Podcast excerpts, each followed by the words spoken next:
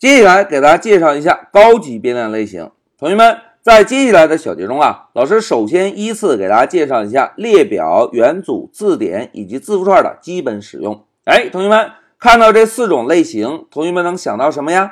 哎，非常好。在我们刚刚学习 Python 时，老师给大家介绍数据类型的时候，曾经提到过，在 Python 中，数据类型可以分为数字型和非数字型两大类，对吧？其中数字型就包含有整数的 int、小数的 float 以及表示真假的布尔，还有一个专门用于科学计算的复数型，对吧？而非数字型呢，就包含有字符串、列表、元组以及字典。同学们，在我们之前学习的时候，老师是不是只是简单的给大家介绍一下字符串的使用，对吧？并没有详细展开。那接下来小节中呢，老师啊就针对四种非数字型的数据类型，依次给大家介绍一下列表、元组、字典以及字符串的基本使用，然后呢再给大家介绍一下这四种数据类型的公共方法。哎，什么叫做公共方法呢？大家看啊，在 Python 中啊，所有非数字型变量